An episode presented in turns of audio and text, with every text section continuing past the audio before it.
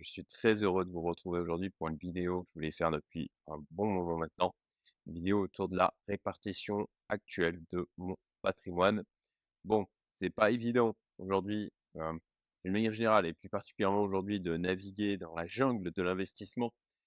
Comment placer son patrimoine, comment être résilient, comment euh, quand même euh, obtenir du rendement avec une inflation qui bah, reste élevée, même si elle ralentit. Et donc, voilà, je vais vous partager moi tel que je suis exposé aujourd'hui. Alors, pour ceux qui tombent sur cette vidéo et qui ne me connaissent pas, je vais prendre quelques secondes pour me présenter. Je m'appelle Cédric Campestini, j'ai 40 ans, je suis marié, papa de deux petites filles de quasiment deux ans et 5 ans. Je suis expatrié à l'île Maurice. Je suis entrepreneur depuis mes 23 ans. Passionné d'investissement. J'ai eu plusieurs événements dans ma vie qui m'ont permis de dégager des liquidités, alors quelque peu importantes pour le commun des mortels, je dirais, mais je suis un petit multimillionnaire. Je suis un tout petit multimillionnaire. Et je dois avouer que je me suis pris depuis deux ans une belle claque d'humilité, notamment en arrivant ici à Maurice et en côtoyant des gens qui avaient une réussite sur le point financier qui était bien plus éclatante que la mienne. Donc c'est en toute humilité que je vous partage eh bien, l'état, la répartition de mon patrimoine actuel et avec pas pour vocation de l'instaurer comme une vérité absolue, mais en partage simplement d'informations. J'estime que c'est le genre de choses qu'on voit extrêmement rarement en fait sur YouTube. Et d'ailleurs, la vidéo que j'avais faite il y a maintenant plus d'un an où je faisais le point sur ce même patrimoine et sur la répartition qui était associée avait eu un certain succès. Donc comme quoi c'est une thématique qui intéresse. Et donc je vais réduire ma tête. je vous invite, si ça vous intéresse, des opportunités d'investissement notamment vous intéressent, des partages d'informations, des accès à des événements exclusifs, vous pouvez vous inscrire à ma liste email privée, c'est gratuit pouvez vous désinscrire à tout moment si les contenus ne vous conviennent pas et vous retrouverez le lien en description de la vidéo. Vous avez aussi mon canal Telegram où je partage des choses du quotidien, voilà, des choses perso, des, choses sur la partie investissement, sur l'entrepreneuriat. et donc, bon, voilà, si vous voulez me suivre d'une manière un peu plus proche, vous avez là aussi le lien en description.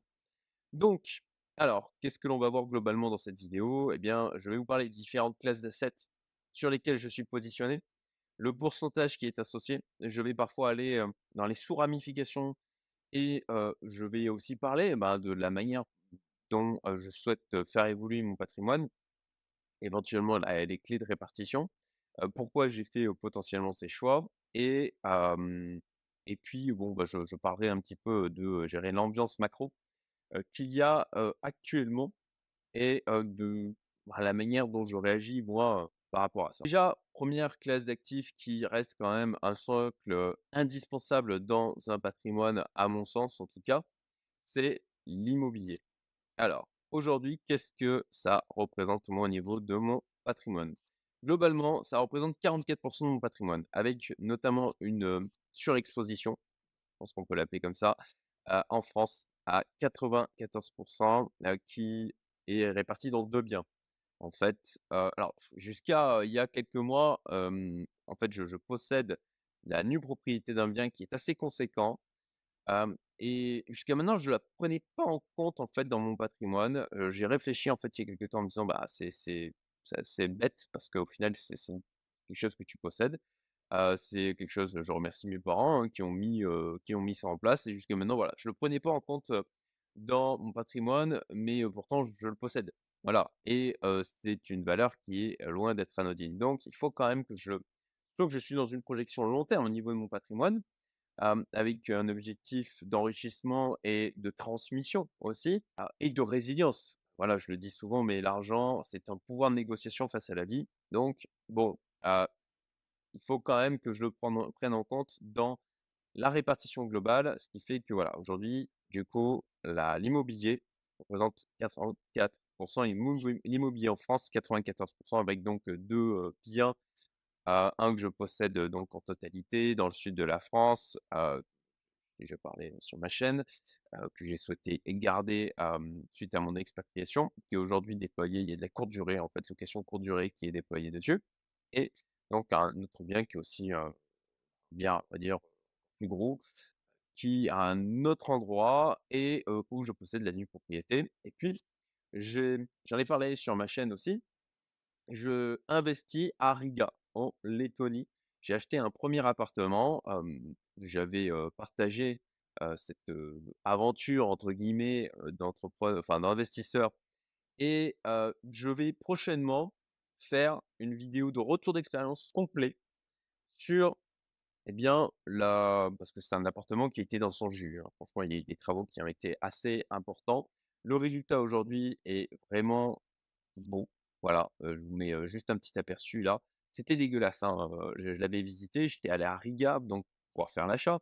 J'avais visité le bien, il était vraiment dans un état miteux et là, j'ai donc, bah, piloté, j'expliquerai comment ça s'est passé et comment je je me suis entouré, là-dessus pour piloter du coup les, travaux à distance. Là, c'est terminé.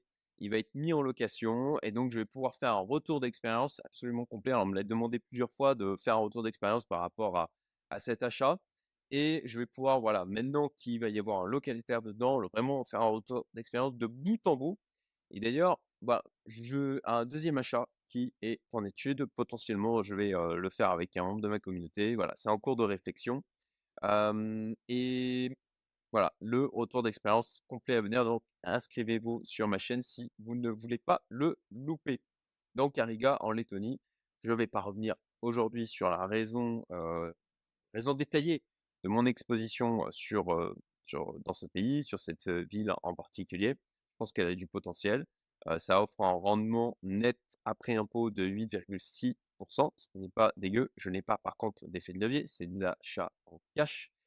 Et voilà, cette 1 expérience est plutôt, en fait, excellente et c'est pour ça que j'étudie un deuxième achat et je pense que c'est important aujourd'hui que je continue ma diversification en termes d'immobilier, donc dans le reste du monde pour ne pas être, pour limiter, diminuer ma surexposition à la France. Le private equity, comme, si vous me suivez, vous savez que c'est un sujet qui, heu, m'intéresse vivement donc au aujourd'hui, qu'est-ce que ça représente en termes de patrimoine? C'est 21% dans, ce la partie private equity, en termes d'investissement, il y a 12 de c'est de la valorisation de la partie private equity, donc c'est 12% de cette valorisation, non pas 12% de mon patrimoine, hein.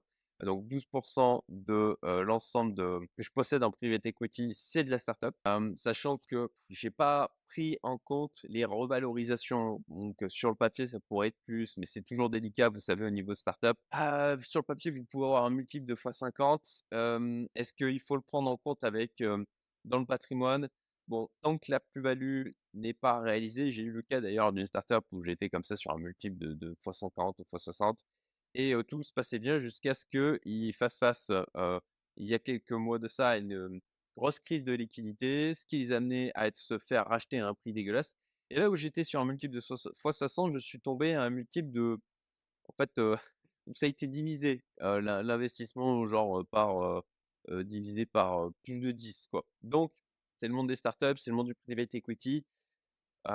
C'est extrêmement risqué et il faut pas louper sa sortie. Donc bon, les valorisations sur le papier, à prendre quand même avec des pincettes. Néanmoins, sur, c'est pour ça que, voilà, j'ai ce que j'estime aussi, des, parts dans des PME matures, notamment, Green Bull, hein, je l'avais partagé, où j'ai mis un ticket de 100 K pour joindre l'actionnariat et donc dans, ces différentes parts que j'ai dans des sociétés, ça représente aujourd'hui 88% de l'ensemble au niveau private equity. Donc PME mature, j'estime que c'est des choses qui sont quand même plus solides que des startups.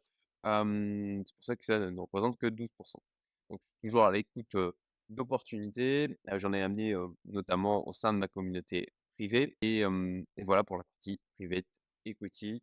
Alors 21 ça me chiffonne, je trouve que je suis sincèrement un peu trop surexposé.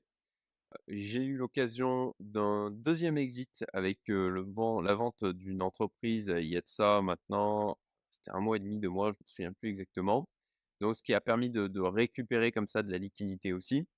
de diminuer cette part, pourcentage de private equity. C'était, dans la je le mettais dans la catégorie, PME. Néanmoins 21% bon, si j'ai des événements de prise de liquidité, donc des exits, je les prendrai. La bourse. Alors la bourse, hein, aussi qui est une classe d'actifs, bah, alors il y je dirais qu'elle est composée d'une quantité de sous-classes d'actifs, il y a la bourse en général et là-dedans il y a des tas de choses, hein, entre les ETF, les, actions, les entreprises auxquelles on peut toucher la diversité en termes de small cap, middle cap, large cap, en termes de zones géographiques, les REITs. Voilà, c'est, la partie bourse, c'est extrêmement riche. Rien que sur cette, zone de patrimoine, on va dire, d'investissement, il y a beaucoup de choses à faire. Aujourd'hui, c'est pour ça que ça me chiffonne, hein, je n'ai que 10 au niveau de la bourse versus 21% en private equity.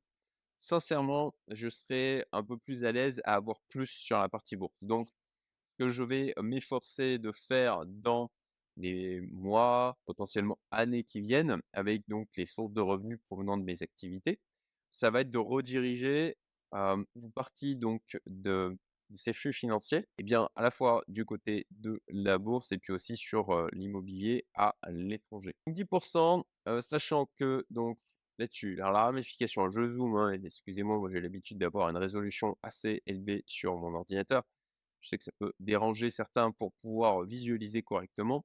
Voilà, donc la bourse représente 10 au global de mon patrimoine. J'ai un portefeuille efficient small et middle cap en approche value, donc je me suis fait accompagner, hein, pour, heu, pouvoir le constituer et c'est un portefeuille qui a été mis en place de manière à durer 20 ans, voire 30 ans, avec un objectif de performance, au global, en moyenne de 17 hem, voilà, entre 17 et 20% Portefeuille à dividendes, pareil en approche value, et là je salue Rémi qui Rémi de Parlons Long Terme, l'excellente chaîne, heu, Parlons Long Terme. Rémi qui est quelqu'un d'absolument brillant, sur plein d'aspects et et d'inspirant d'ailleurs aussi, d'un point de vue, équilibre personnel. Donc le le portefeuille à dividendes donc représente 36% des 10 donc au niveau de la bourse. Heu, 8% d'annuel de dividendes en moyenne sur ce portefeuille et donc je vais agrandir, voilà, cette image sur ma tête. 8% dans ce portefeuille de large cap, 33% de small cap et 48,8% de middle cap. D'ailleurs, je vous invite, si l'approche value vous intéresse, eh bien, je vous invite à regarder l'outil Value Investing Screener de mon ami Rémi. Vous avez le lien qui est en description et que j'ai moi-même pris pour notamment faire le suivi donc de ces portefeuilles. J'ai ensuite une stratégie de valeur en situation de retournement. Donc là, c'est là un, membre de ma communauté privée qui fournit des signaux par rapport à des euh, justement de valeurs en situation de retournement. Donc ça représente aujourd'hui 7,8% de l'ensemble de mon portefeuille boursier avec pour objectif de prendre des positions euh, sur des assets, sur des actions ou même parfois des ETF, mais c'est assez rare, qui ont une capacité pour un risque vraiment faible de fournir des, un potentiel de gain extrêmement élevé. Donc une asymétrie entre le risque gain potentiel et la perte potentielle qui, voilà, qui offre des multiples intéressants. Donc là-dessus, j'ai un, un, certain nombre de positions, il faut être très patient sur ces positions et, l'objectif c'est d'en prendre des dizaines en fait, une centaine, enfin voilà, potentiellement des milliers avec le temps et d'avoir une rotation par rapport à ces positions sur ces valeurs en situation de retournement, positions qui peuvent durer des mois, voire même potentiellement parfois des années. Donc, il faut faire attention à la quantité de capital, bien sûr, que l'on alloue à cette, un portefeuille rotatif. Ça aussi, c'est un membre de ma communauté privée qui nous a détaillé cette stratégie, qui est assez fascinante, à vrai dire, et avec laquelle je, je voulais vraiment l'implémenter. Alors, j'avais travaillé sur une stratégie rotative de mon côté, mais ça ne donnait pas les résultats que j'espérais. Donc, en fait, j'ai découvert cette, autre stratégie qui est assez simple en fait à appréhender et qui permet de surperformer les indices sur lesquels elles sont déployées. je ne peux pas détailler la chose en, en l'occurrence ici, si jamais d'ailleurs certains veulent aller plus loin, j'ai une proposition au sein de cette vidéo à vous faire par rapport à un événement que j'organise fin septembre, j'en parlerai un peu plus loin et qui permettra de découvrir, bah, notamment, tout ce que, moi j'ai pu mettre en place et les, experts et spécialistes qui mangent de leur propre pain, extrêmement important, avec lesquels je travaille. Ensuite divers, voilà, des prises de position sur diverses actions, des ETF, voilà, le VTIP aussi que j'avais, déjà évoqué, obligations d'État américaines indexées à l'inflation et qui représentent 5 de l'ensemble du portefeuille. Obligations. Alors obligations, ça représente 13% plus qu'effectivement au niveau de la bourse. C'est, heu, bien, on n'a pas de, a beaucoup moins de volatilité puisque en l'occurrence vous prêtez de l'argent.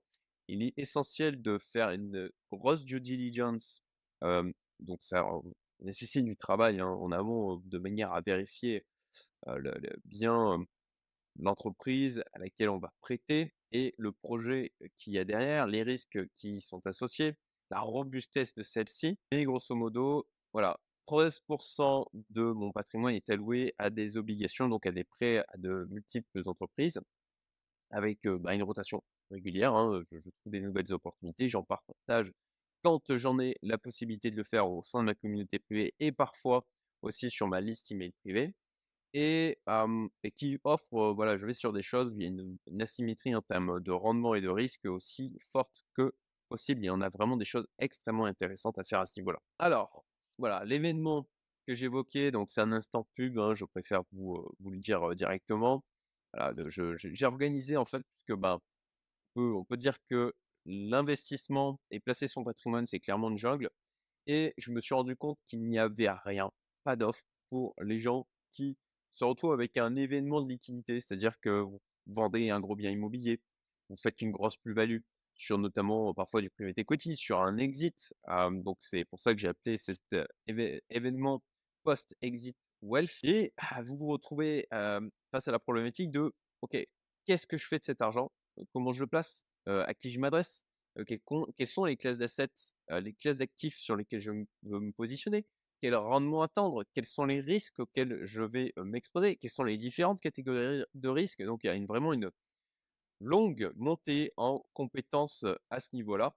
J'ai donc organisé cet événement avec des intervenants d'exception qui dure 3 jours et qui a pour objectif, eh bien, face à cette jungle, d'offrir des chemins, donc de découvrir des multiples classes d'actifs et les moyens d'investir sur celles-ci.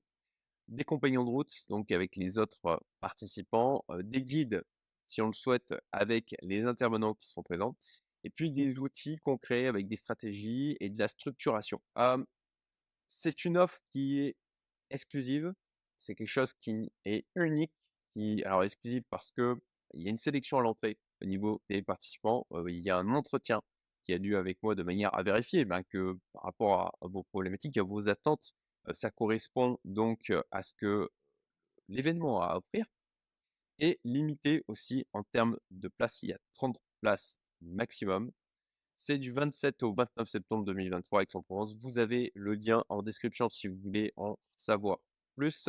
Quelques participants, alors bien sûr, on se retrouve avec des gens, d'exception, avec un serial entrepreneur qui a fait un exit à 8 chiffres, O qui est expatrié, il a géré jusqu'à 1 500 employés, patrimoine immobilier déjà de plusieurs millions, un investisseur crypto aguerri, plusieurs millions aussi, de générés sur la crypto, qui veut donc développer d'autres classes d'actifs, entrepreneuse en fusion-acquisition. Ah, on a le cofondateur et co-dirigeant de Finari, extrêmement heureux qu'il, se, joigne à nous, des investisseurs immobiliers, voilà et cetera. Donc vous trouverez, toutes les informations, sur cette page avec notamment les intervenants que je pense, certains d'entre vous vont reconnaître et connaissent avec, Rémi Truchine-Varenne, Corentin Orsini, Alexandre Vinal, Hugo de AH Fiscalité Investissement, Arnaud Lévy de l'Eclergerie, Gabriel, Blaise, Fouad Berlin, Romain Armato avec qui j'ai travaillé donc heu, notamment pour l'investissement en Lettonie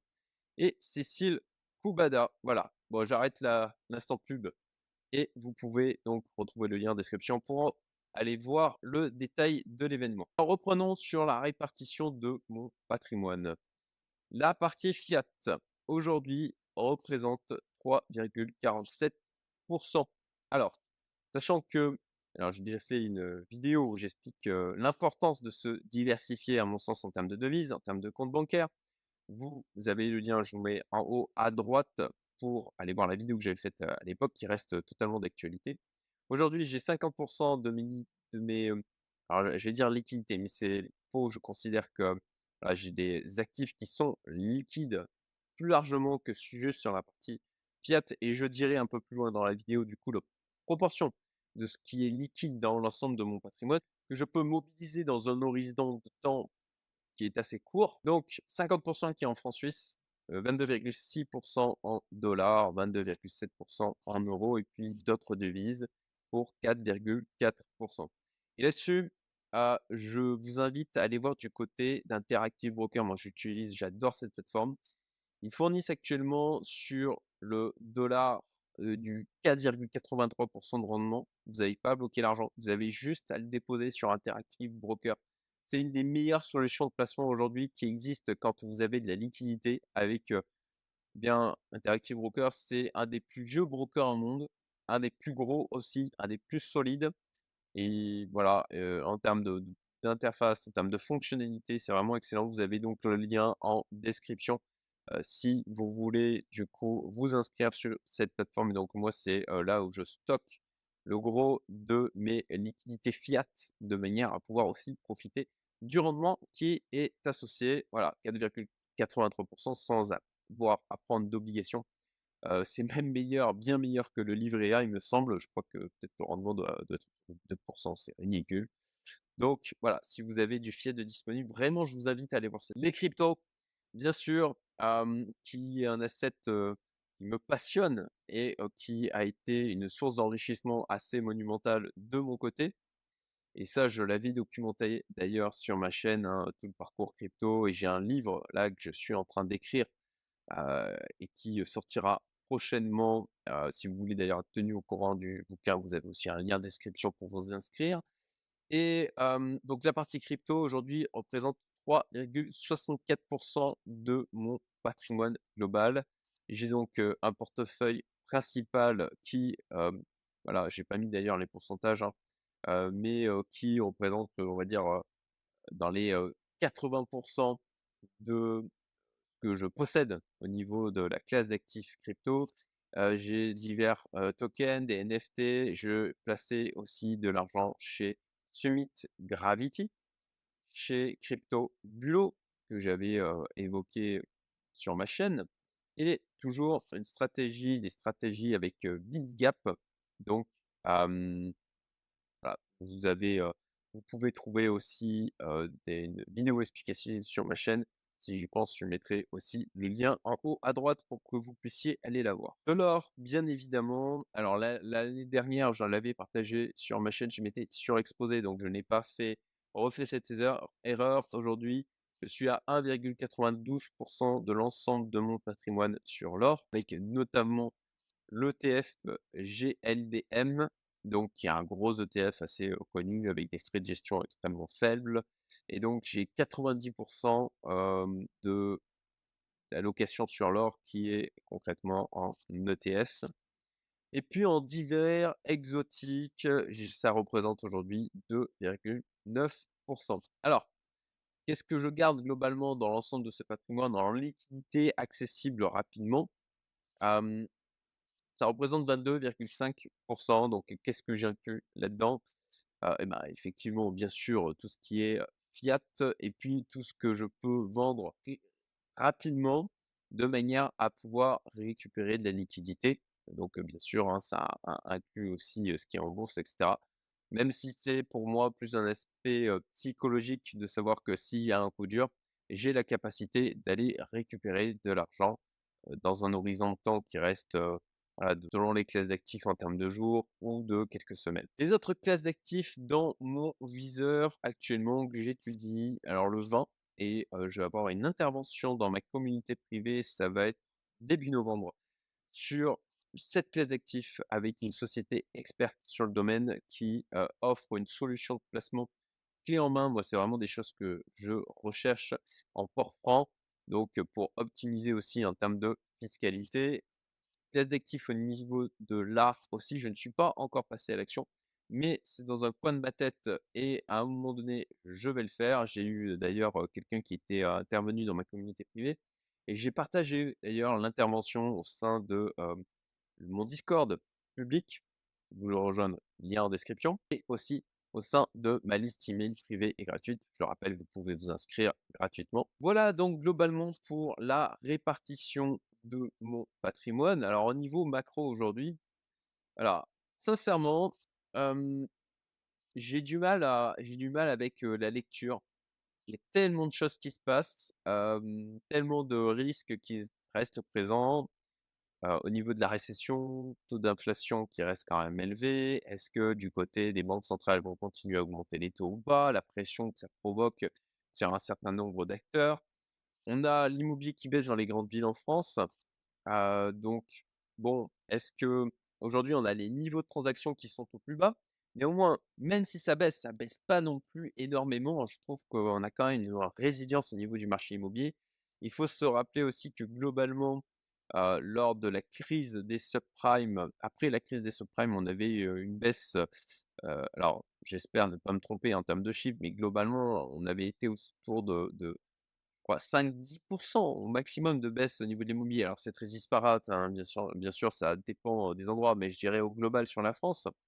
Donc, ça reste pas non plus une volatilité qui est folle dans un moment où aujourd'hui, d'ailleurs, on a les niveaux de transactions qui sont plus bas au pire des, de la suite de la crise des subprimes de, de 2008. Et pourtant, et pourtant, ça reste résilient. on a les, voilà, les vendeurs qui préfèrent ne pas vendre, bon, bah, les acheteurs qui ont du mal aussi à se faire financier. Ah, beaucoup d'incertitudes autour des dettes, autour des. Voilà, dernièrement, on parle des cartes de crédit aux États-Unis, toujours la dette aussi pour tout ce qui est scolarité, puisqu'aux États-Unis, la scolarité coûte assez cher. Aussi, c'est juste qu'on la paye via les impôts. C'est pas non plus gratuit, hein, contrairement à ce qu'on peut souvent entendre. L'école est gratuite en France. Non, elle n'est pas gratuite, c'est que vous n'avez pas l'impression de payer, vous ne payez pas directement, mais vous payez quand même. Donc voilà, aux États-Unis, il y a un autre système où les gens s'endettent pour pouvoir payer leurs études et leur remboursent ensuite quand ils sont en activité. Il y a aussi un niveau de dette qui est assez élevé.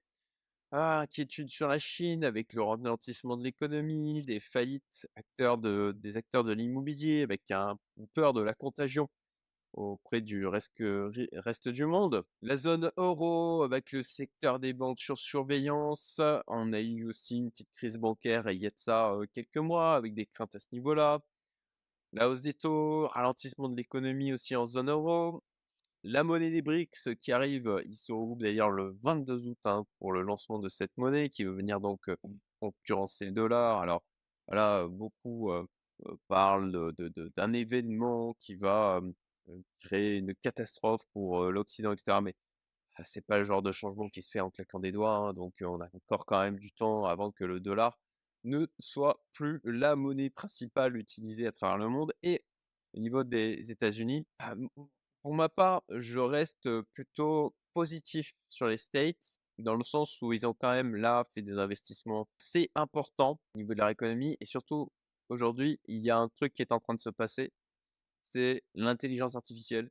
Ça va très vite, on en parle moins en ce moment, mais moi je m'y intéresse d'une manière assidue. Je suis en plein dedans aujourd'hui avec le déploiement d'une intelligence artificielle pour les membres de ma communauté privée Youmento. Je suis développeur à la base, hein, donc je garde une appétence pour la technique. Je m'amuse beaucoup et surtout, c'est juste incroyable les possibilités que je découvre. Et ils sont leaders, les États-Unis, dans ce domaine-là. C'est eux qui ont la techno à ce niveau-là. Et vu, vu le potentiel de révolution industrielle que ça amène, eh bien, ils prennent encore une fois une longueur d'avance qui est quand même voilà, pas, pas anodine et ça peut vraiment venir booster leur économie, leur puissance sur des dizaines d'années qui viennent. Donc, voilà, États-Unis, ah, alors, c'est comme tout, hein, de la même manière, dans toute progression, que ce soit personnel, que ce soit sur les marchés, que ce soit au niveau d'entreprise, que ce soit au niveau d'État, bien, vous avez des, les, croissances ne sont pas linéaires. Hein. Vous avez des moments où il y a des pics, des accélérations, des corrections, et voilà, est-ce que les États-Unis n'auraient pas connu en final une phase de correction et là ils repartiraient, sur une phase de croissance? C'est possible. Donc bon, tenir les États-Unis pour, un peu, heu, dépassés, heu et sincèrement, c'est ce que je pouvais passer en encore il y a 1 an. Ce qui se passe au niveau de l'IA aujourd'hui, pour moi, me fait revoir clairement ma position. Alors les matières premières aussi avec la hausse du pétrole à nouveau, ce qui peut venir alimenter aussi l'inflation. Du côté des cryptos, alors j'ai pas fait de point. J'ai d'autres sujets, j'ai de la famille aussi en ce moment présente chez moi donc je priorise aussi le temps familial et le temps avec mes filles qui, est très important pour moi donc j'ai pas pris le temps de m'occuper de faire, le point sur les cryptos, dernièrement mais je ferai une vidéo prochainement pour le faire. On a vraiment une contraction de la volatilité. Ah, je suis très tenté de de remettre un petit ticket là sur le bitcoin. Mais j'ai du mal à voilà, à appréhender la chose. Est-ce que, clairement clairement là on a on a une, explosion de volatilité qui se prépare. Est-ce que ça va être à la hausse ou à la baisse? J'aurais tendance à penser que ce sera à la hausse, mais voilà, je me suis pas posé sérieusement pour prendre une décision par rapport à ça, mais c'est vraiment intéressant ce qui est en train de se passer, heu, actuellement. Heu, au niveau alors là aussi je je tâte à sortir de ma position sur l'ETF S&P 500 et le ETF Monde sur lesquels je suis en gain. J'étais rentré il y a de ça, quelques mois. Je surveille, voilà, au niveau de du S&P 500, voir si effectivement là, il y a une phase de correction pour ensuite repartir. Parce que est-ce que toutes ces inquiétudes parce que malgré en fait toutes, les alertes qu'on peut, avoir sur, risque de récession, la Chine, le ralentissement de l'économie et cetera. Voilà, est-ce qu'au final, tous ces éléments-là ne sont pas déjà pricés par le marché? Et est-ce que ça a déjà été le cas, hein, dans dans l'histoire, hein, qu'en fait la bourse et les actions montent malgré le fait qu'on soit en récession? Parce que c'est perçu surtout dans une phase où il y a une perception de faiblesse des monnaies, bien d'avoir la bourse et le fait de posséder des actifs tangibles et les actions, les parts de société, c'est ce sont des actifs tangibles, eh bien comme, une, un refuge en fait pour son argent et son patrimoine. Et voilà, là on est quand même, depuis maintenant un moment où beaucoup de gens étaient en attente de voir ce qui se passait et cetera et moi le 1er. J'ai au bout d'un moment, bon bah, j'ai investi au fur et à mesure, voilà. Ce qui amène aujourd'hui à n'avoir plus que, au final, en termes de fiat, du 3,47 % de mon patrimoine. Donc j'arrive au bout de des possibilités, de mes possibilités d'investissement. Voilà et est-ce que est-ce que est-ce que voilà, est-ce que c'est pas globalement pricé par le marché? C'est possible donc je suis désolé, je ne vous apporte pas de réponse par rapport à ça.